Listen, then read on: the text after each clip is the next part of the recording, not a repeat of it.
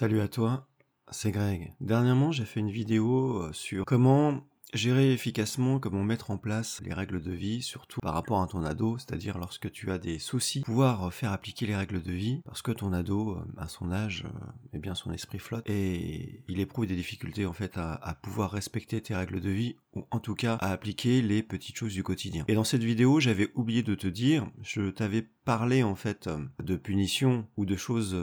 je dirais, pénibles à appliquer dans le cas où il n'appliquerait pas ce que tu lui avais dit. Mais je ne t'avais pas dit que cette to-do list, en fait,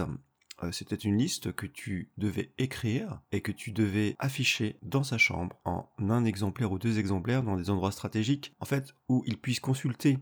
de façon euh, récurrente en fait ta liste. Donc euh, la mettre par exemple sur le mur de son bureau ou la mettre derrière sa porte sa porte de chambre, cette liste en fait où il doit effectuer toutes les choses que tu veux qu'il fasse